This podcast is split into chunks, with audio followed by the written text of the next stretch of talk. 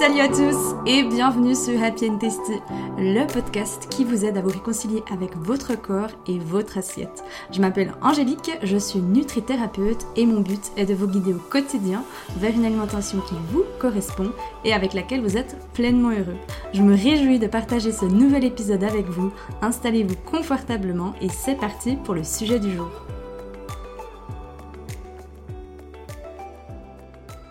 Hello tout le monde, je suis ravie de vous retrouver aujourd'hui autour d'un sujet qui nous concerne tous, ou presque, le petit déjeuner.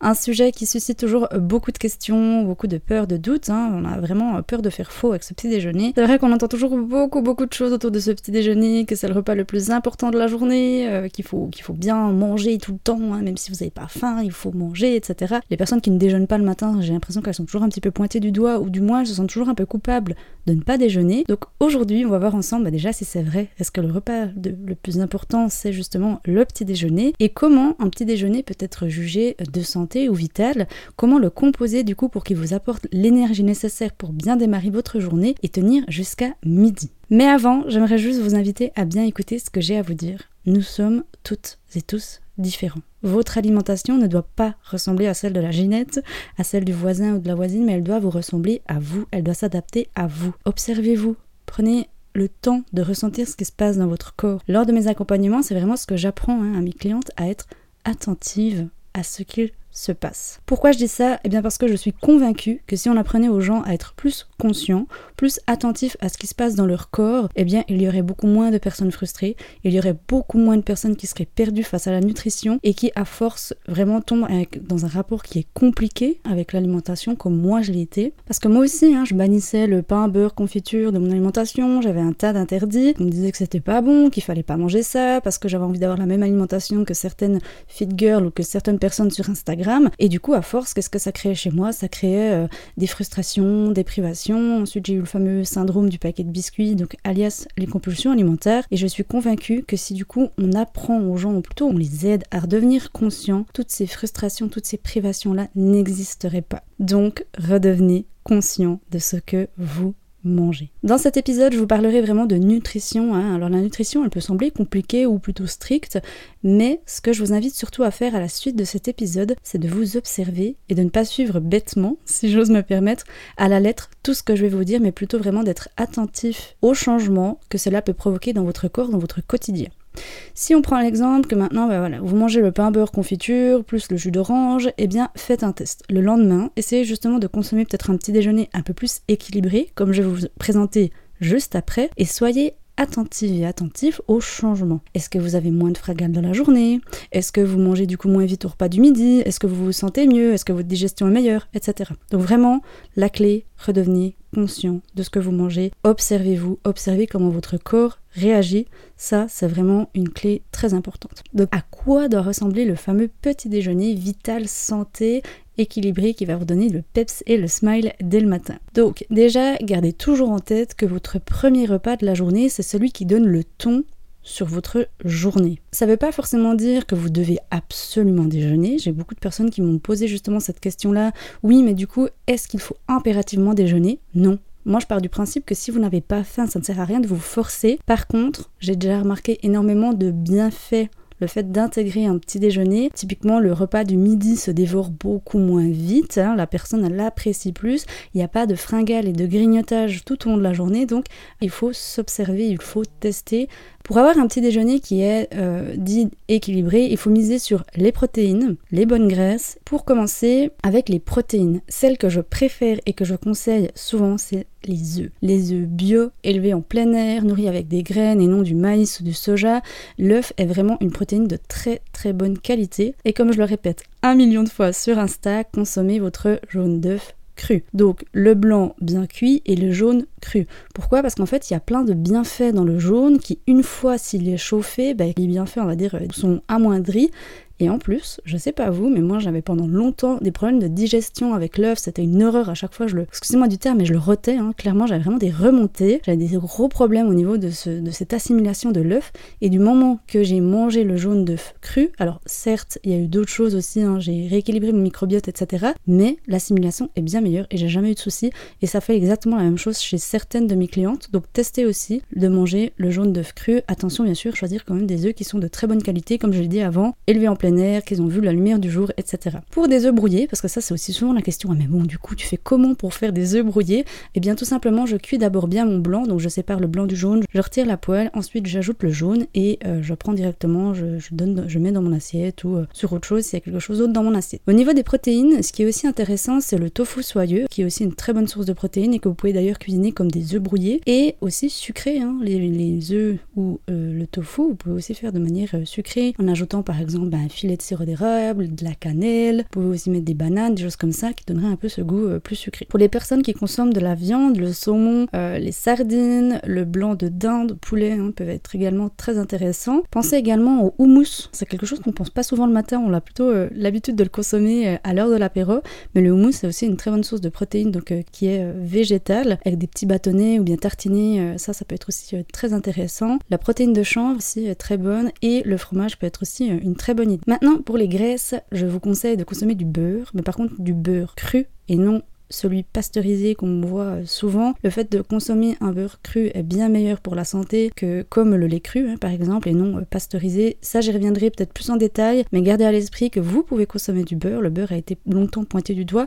Le beurre chauffé par contre je ne le conseille pas, mais et cru et pas chauffé est très bon. Les huiles végétales crues également, hein, comme l'huile de lin, caméline et chanvre. On me pose souvent la question pourquoi je ne recommande jamais l'huile de tournesol? Eh bien tout simplement parce qu'elle contient trop d'oméga 6 et en règle générale on consomme déjà beaucoup trop d'oméga 6 dans notre alimentation. Privilégiez les huiles végétales crues qui contiennent beaucoup d'oméga 3. L'avocat aussi hein, est une bonne source de matière grasse et les purées d'oléagineux sont également très bonnes. Vous pouvez les faire vous-même, les purées d'oléagineux c'est très facile à faire. Vous pouvez également en trouver en grande surface ou en magasin bio, maintenant ça commence vraiment à être bien commercialisé. Attention par contre à choisir celles qui contiennent exclusivement des oléagineux hein, et qui n'ont pas un ajout d'huile ou de sucre. Et petit bémol pour les personnes qui sont fans de fameux beurre de cacahuète, je vous encourage vraiment à diminuer votre consommation et à la remplacer avec d'autres purées comme cajou, noisette ou amande. Le pourquoi va revenir parce que j'ai beaucoup de personnes qui sont fans. Aussi sur Instagram, hein, on voit tout le temps ce, beurre de cacahuète qui fait vraiment euh, l'éloge et qui euh, revient en avant. Bien en fait parce que sans aller trop dans les détails, j'ai pas envie de vous perdre, mais en gros, la cacahuète, elle est riche en lectine et en acide phytique. Et en fait, ces deux-là, ils, nous déminéralisent, ce qui veut dire que ça vient pomper certaines de nos réserves, comme par exemple le zinc et le cuivre. L'acide phytique, en fait, il peut venir agresser à force les parois intestinales, ce qui à long terme peut provoquer des problèmes intestinaux comme par exemple le fameux intestin poreux euh, qu'on entend souvent hein, maintenant. Donc voilà, j'espère que je ne vous ai pas perdu. Essayez toujours en tout cas d'avoir une alimentation variée, ça c'est déjà la clé. Encore une chose, avec les graisses, les bonnes graisses, elles sont vraiment importantes dans votre alimentation pour plein de raisons, donc ne les bannissez pas. En plus euh, de vous aider bah, déjà au niveau de vos selles, hein, si vous avez des problèmes de constipation ou ce genre de choses, déjà là elles peuvent vous aider, mais en plus elles amènent de la satiété. Qui dit satiété dit on évite les fringales, on évite de grignoter tout au long de la journée, donc les graisses ne sont pas à bannir de votre alimentation, il suffit justement de choisir les bonnes graisses. Au niveau des glucides, euh, je vous conseille le pain au levain. Si vous êtes des friands par exemple de muesli, alors déjà je vous conseille de le faire vous-même, de privilégier ben, le flocon, par exemple les flocons d'avoine, sarrasin, quinoa, il y a encore haricots atsuki hein, qui sont riches en protéines, donc ça ça peut être aussi euh, assez intéressant. Les tartines croquantes du pain des fleurs, elles sont également selon moi très très bonnes. La banane, hein, ça peut être aussi une, une bonne source du coup euh, de glucides et les pancakes maison que vous pouvez faire avec différentes Je ne veux pas que vous bannissiez sans être conscient de ce que vous mangez, par exemple le pain blanc ou d'autres choses que vous avez l'habitude, mais soyez attentive et attentif aux changements que ça peut faire quand peut-être vous consommez justement des aliments qui ont un indice glycémique plus bas que d'autres qui ont un indice glycémique plus élevé. Vous n'allez pas mourir si vous consommez des, choses qui ont euh, justement, comme par exemple le pain blanc, sans aller trop dans les détails. La seule chose, c'est que c'est toujours, faut être conscient de la réponse. C'est ce que je dis à mes clientes, souvent c'est la réponse qui est importante. Vous savez, on parle souvent de ce pic de glycémie dans le sang, etc., que ça fait un peu la, la montagne russe quand on mange quelque chose de très sucré, mais ce qu'on n'explique pas en fait, c'est que quand ça descend très très bas, donc quand la montagne russe, on va dire, elle redescend, eh bien votre corps va vous réclamer à nouveau à manger. Donc là, vous, avez, vous allez avoir une fringale, et d'instinct, ce qui va se passer, c'est que vous aurez envie de quelque chose de sucré. Donc si vous remangez quelque chose de sucré, et c'est reparti pour un tour, et en fait c'est ça qu'on essaye d'éviter et de casser quand on mange par exemple quelque chose qui contient un indice glycémique bas ou qui a plus de fibres dedans, comme quelque chose qui est plus complet. Donc c'est juste ça, mais il n'y a pas de quoi faire tout un foin à se dire mon Dieu, il faut que je bannisse ça. Non, essayez à nouveau, comme je l'ai dit au début, d'être conscient et conscient de ce qui se passe à l'intérieur de votre corps et de comment votre corps Pour la boisson, eh bien, je vous conseille une pratique qui vient de la médecine ayurvédique, que moi maintenant je mets en place depuis bien, je dirais, une année, le verre d'eau chaude le matin à jeun. En fait, le fait de boire un verre d'eau chaude le matin à jeun, ça permet au corps déjà de 1 de relancer la digestion, mais aussi d'éliminer les toxines qu'il a accumulées durant la nuit, parce que oui, hein, votre corps durant la nuit, euh, il travaille, et donc du coup, le matin, on l'aide encore à, terminer, si on veut, ce nettoyage de la nuit avec ce verre d'eau chaude le matin. Alors je vous avoue qu'au début c'est un petit peu étrange hein, quand on a cette, euh, cette eau chaude, cette tasse d'eau chaude et qu'il n'y a rien dedans, on aurait un peu cette envie d'ajouter du thé ou quelque chose, mais on s'y habitue donc ça c'est vraiment quelque chose que vous pouvez faire le matin par exemple quand vous vous préparez, boire cette eau chaude et après d'aller euh, vous préparer euh, votre petit déjeuner. Donc pour résumer, un petit déjeuner équilibré, ça ressemble à quoi? Eh bien, ça ressemble à une bonne source de protéines. Donc les meilleurs, comme je l'ai dit avant, ce sont les œufs, une bonne source de graisse et au besoin une source de glucides.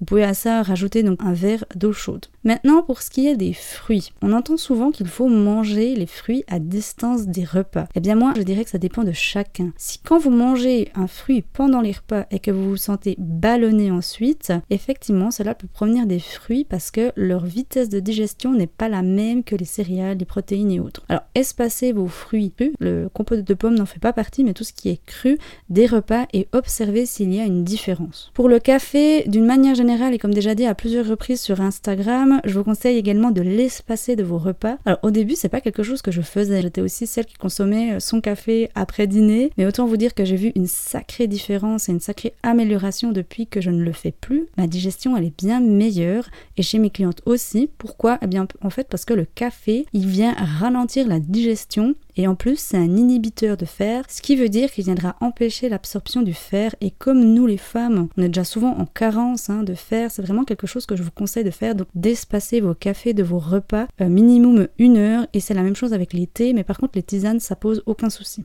Alors ensuite j'avais des questions, alors il me semble que j'ai déjà répondu à pas mal de vos questions tout au long du coup de cet épisode. Maintenant, je vais plutôt prendre question par question que je sais que je n'y avais pas répondu. Alors, j'ai Fabien qui me demande est-ce vraiment une erreur de ne pas déjeuner?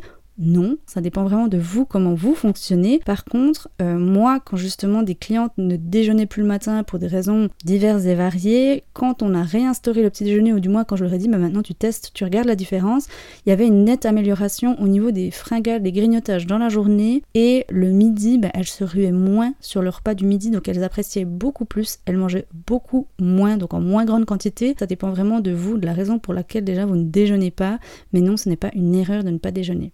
Là me demande est-ce bien juste de ne pas devoir manger tout de suite après s'être levé En fait là, euh, ce qui va rentrer en jeu, c'est les hormones. Je ne vais pas aller dans les détails, mais en fait, il y a une sécrétion d'hormones qui, chez certaines personnes, euh, boum, à 6-7 heures, elle se réveille déjà, alors que d'autres, elle va plutôt se réveiller vers les 9-10 heures. Donc quand quelqu'un me dit non, non, non, je n'ai pas faim de tout le matin, souvent j'insiste un petit peu en lui disant mais t'es sûr que t'as pas plutôt faim vers 9-10 heures? Et là elle me dit si, c'est possible, mais il y a le fameux ben je tais cette faim avec un verre d'eau, un café, etc.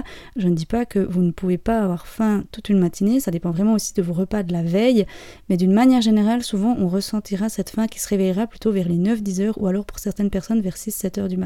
Vanessa me demande salé ou sucré. Alors je pense que j'y ai répondu, mais Regardez comment vous vous sentez et voyez la différence. De mon expérience personnelle et professionnelle, alors je vais plutôt conseiller le salé au niveau métabolique, mais comme dit, on est toutes et tous différents, donc franchement, il vous faut tester et puis regarder ce que vous, ça, ça vous convient le mieux. Charlotte me demande, bizarrement, quand je déjeune le matin, je tiens bien moins jusqu'au repas du midi, est-ce normal? Là, je pense qu'il y a vraiment un déséquilibre au niveau du petit déjeuner et qui c'est un petit déjeuner qui se digère certainement très vite. Vincent euh, me dit, je suis quelqu'un qui ne déjeune pas mais qui mange à 9h, c'est grave docteur. Alors là, comme je l'ai dit avant, euh, non, pas du tout, ça veut juste dire que du coup, euh, ton organisme se réveille un peu plus tard. Audrey me dit, on dit que le petit déjeuner est le meilleur repas de la journée, est-ce réellement vrai? Alors cette fameuse citation ou cette fable de nos parents, je crois, manger comme un roi le matin, mendiant et pauvre le soir ou quelque chose comme ça, je sais plus comment elle va, hein, mais oui et non, dans le sens c'est vraiment le premier repas de votre journée qui va donner le ton sur le reste. J'ai également reçu des questions concernant le jeûne intermittent, qu'est-ce que j'en pense? Alors j'y reviendrai dans un autre épisode avec une invitée qui est justement spécialisée dans les jeûnes intermittents et là on vous expliquera un petit peu ben oui ou non, pourquoi, pour qui, etc. Les autres questions sont que j'y ai répondu euh, tout au long de l'épisode du podcast. J'espère vraiment que cet épisode vous plaira mais surtout vous aidera à comprendre un petit peu ben, comment équilibrer peut-être votre petit déjeuner. Dernière chose, si vous ne consommez pas un petit déjeuner comme je l'ai présenté, comme la nutrition le présente de équilibrer c'est ok. Ne diabolisez pas des aliments, ça c'est la pire chose que j'ai faite. Moi, c'est celle qui m'a vraiment créé le syndrome du paquet de biscuits, madame la culpabilité. Par contre, mon meilleur conseil, c'est redevenez conscient et conscient de ce que vous mangez. Ça veut pas dire que moi je ne mange jamais le pain beurre confiture. Par contre, effectivement, je remarque une nette différence déjà au niveau de la digestion, déjà au niveau de ma forme sur toute la journée, de mes envies, etc. Que quand je mange par exemple un petit déjeuner qui est plus équilibré, mais ça veut pas pour autant dire que je m'en prive et que je m'en interdis. Donc ça, c'est vraiment quelque chose que je vous encourage à faire, de redevenir conscient de ce que vous mangez, de regarder comment vous réagissez, mais s'il vous plaît, ne vous interdisez pas de manger des aliments, mais devenez conscient de ce qui se passe en vous. Apprenez à comprendre votre corps, apprenez à comprendre ce qu'il vous dit, ce qu'il vous transmet. C'est vraiment quelque chose que moi je fais dans mes accompagnements. Donc entourez-vous d'un professionnel qui ne prône pas les régimes perlimpinpin, mais qui va vous aider à remettre de l'ordre dans votre alimentation, de vous aider à trouver l'alimentation faite pour vous. Nous sommes toutes et tous différents, on se doit d'avoir une alimentation qui nous correspond à nous et non à la ginette ou au ginot d'en face. Et si vous avez besoin d'aide, sachez que je propose donc des accompagnements individuels et je vous aiderai avec grand plaisir. Je vous mets toutes les informations dans les notes de l'épisode du podcast. Et si cet épisode vous a plu, vous a parlé, vous a aidé, n'hésitez pas à le partager autour de vous, à le partager à quelqu'un à qui ça pourra également aider. Sur ce, je vous souhaite une agréable journée, une toute belle semaine et on se dit à tout bientôt.